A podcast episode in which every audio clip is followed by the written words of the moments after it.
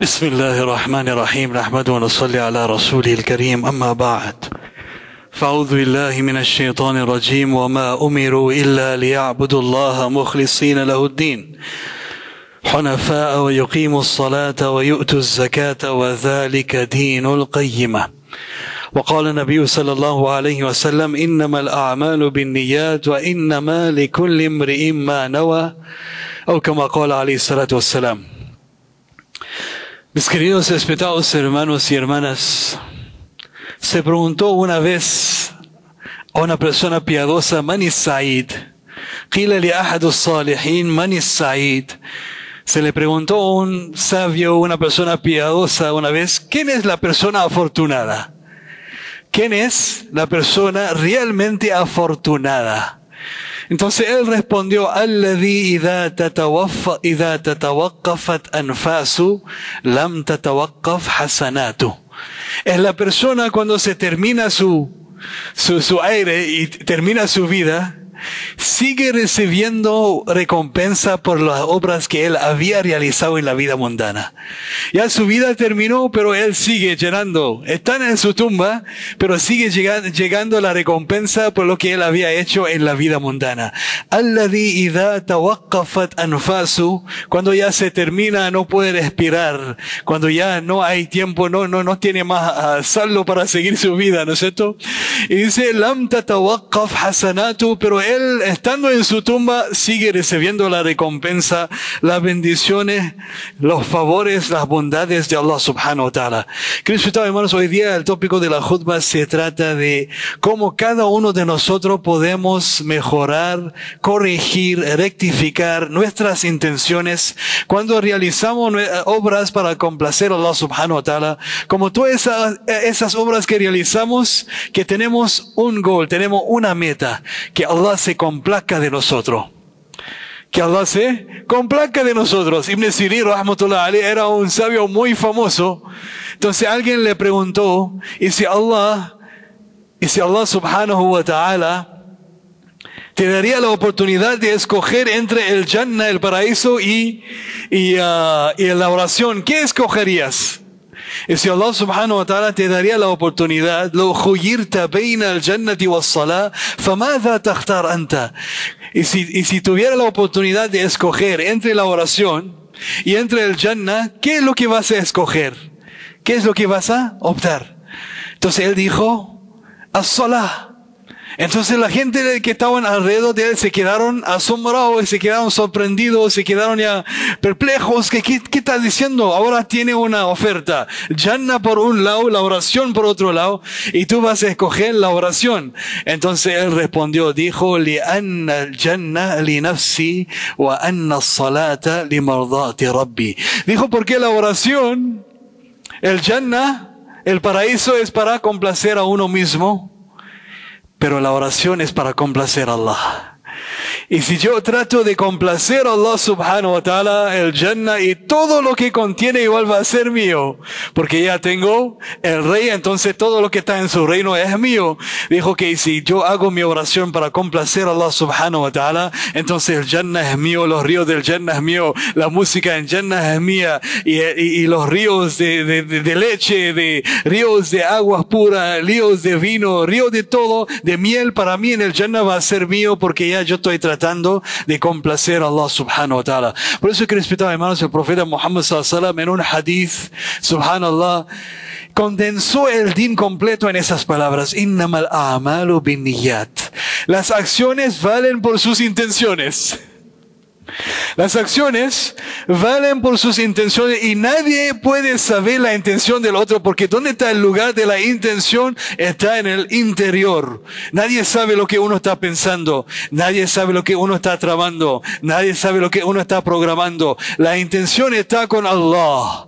La intención, solamente Allah sabe la intención, pero hay señales de la persona que tienen buenas intenciones a través del Corán y la historia de los sahaba y la vida de los sahaba nosotros podemos entender cuando la gente tenía la intención pura, sana para complacer a Allah, solamente para complacer a Allah, Allah abrió la felicidad, la tranquilidad, el éxito, la salud, todo lo que ellos necesitaban, Allah subhanahu wa ta'ala abrió para ellos, en la vida mundana. Por eso el profeta sallallahu alaihi dijo, "Innamal a'malu binniyat", las acciones valen por sus intenciones,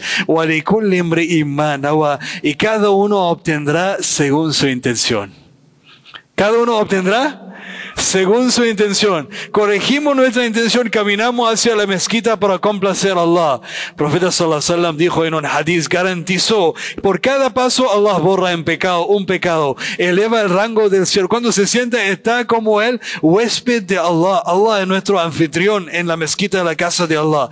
Y está como la visita de Allah en su casa. Cada, cada minuto que está en la mezquita, los ángeles piden perdón en su favor. Eso es cuando corregimos nuestra intención. Venimos para quién? Para complacer a Allah. Venimos para complacer a Allah subhanahu wa ta'ala. Cristo, hermanos, a través de nuestra historia, profeta sallallahu alaihi con sus sahaba, mencionó la historia de las tres personas, dijo. Habían tres personas que estaban prendiendo un viaje y llegaron a un lugar, es un lugar desértico y había una montaña bajo la lluvia. Ellos entraron en una caverna, una cueva para buscar refugio. Se cayó una roca y se atapó la, la entrada de la, de la, de la cueva, la caverna. Cristo, hermanos, ellos quedaron atrapados. Por eso se dice al ikhlas, sabab min asbabi tafrij al wal humum una persona que es sincera con Allah. Una persona que es sincera con Allah, ikhlas, yo lo hago por Allah. Allah le dará a esa persona una salida de cualquier problema. Allah facilitará la situación de esa persona. Entonces ellos, cada uno de ellos, eh, uno dijo, La yunjikum min sakhra illa an tad'u Allah bi a'malikum. No podemos salvarnos hoy día y tener una entrada, una salida, salvo si pedimos a Allah por las acciones que hicimos solamente para complacer a Allah. Entonces cada uno, los tres, empezaron a revisar, empezaron a inspeccionar cuál es la acción que yo hice para complacer a Allah. El primero fue respetuoso, birrul walidin con sus padres.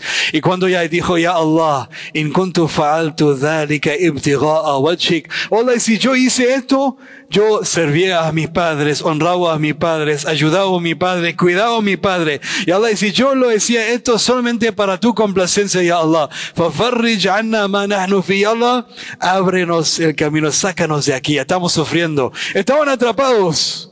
Que nosotros todos estamos atrapados.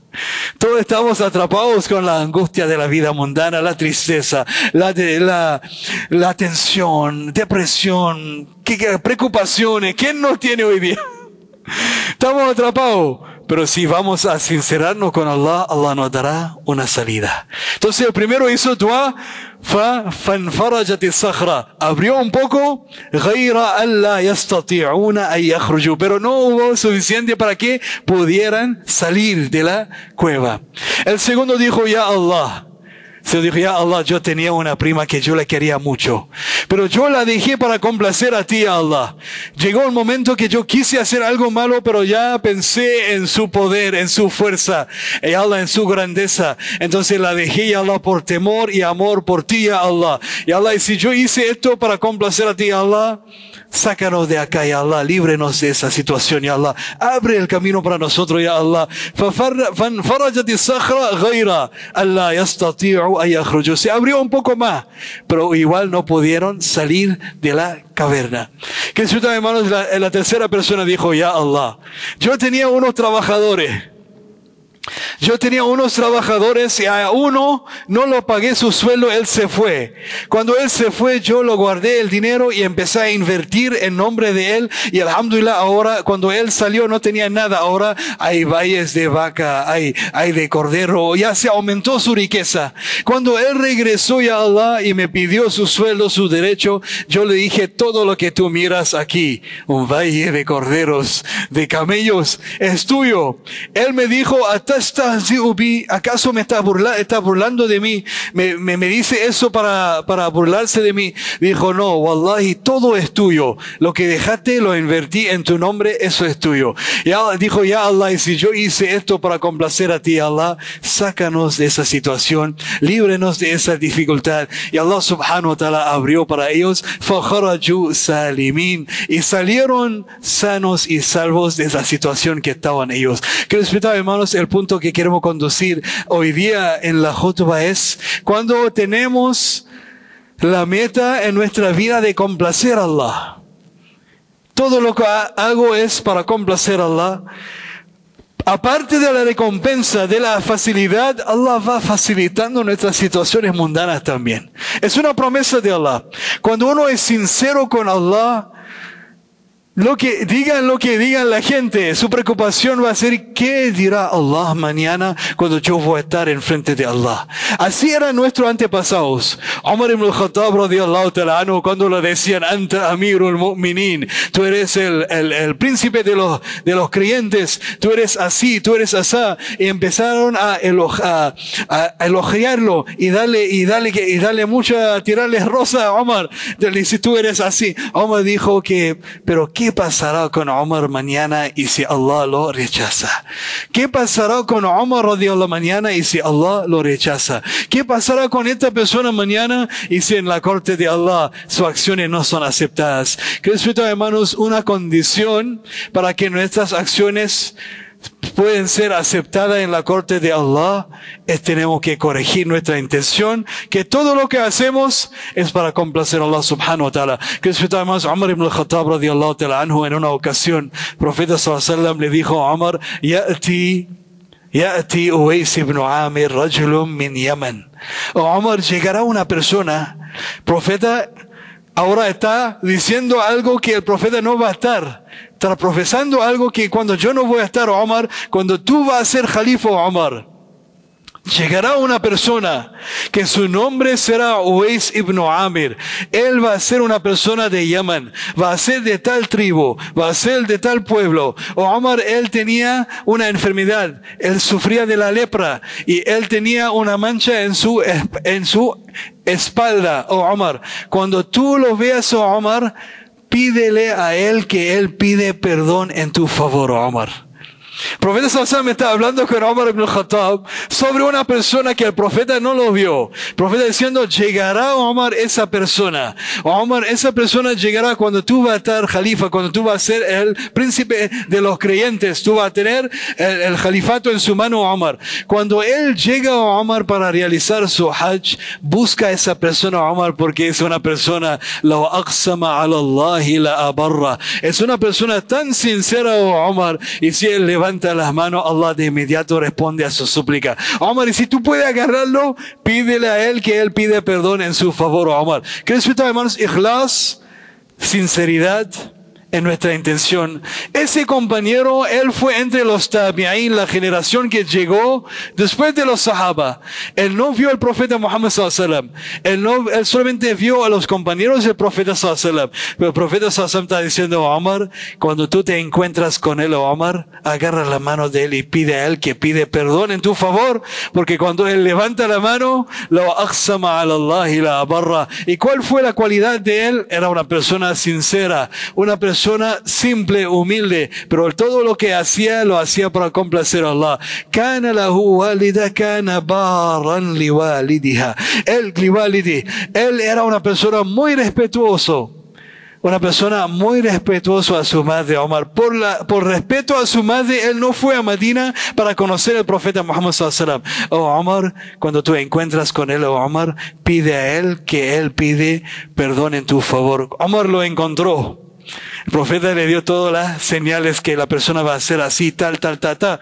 De esa forma, Omar lo encontró y lo buscó y le pidió a él que le pidiera perdón. Y él pidió li Omar. Y él pidió perdón para Omar radiallahu ta'ala anhu. Y Allah subhanahu wa ta'ala no solamente dio a esa persona ese honor ante Allah, sino entre la gente también es una persona como mustajabu da'wa. Por eso que respetar hermanos, corregimos nuestra intención. Todo lo que hacemos lo hacemos para complacer a Allah. Y Allah subhanahu wa ta'ala va facilitando nuestra intención, Allah subhanahu wa ta'ala va abriendo para nosotros los, los caminos hacia la complacencia de Allah subhanahu wa ta'ala. Subhanallah wa bihamdi. Que Allah subhanahu wa ta'ala nos ayude en eso, inshallah, y nos, lleva, nos, nos dé la capacidad de llevar esas cualidades a cada rincón del mundo, inshallah. Subhanallah wa bihamdi. سبحانك اللهم وبحمدك ونشهد ان لا اله الا انت نستغفرك ونتوب اليك سبحان ربك رب العزه عما يصفون والسلام على المرسلين والحمد لله رب العالمين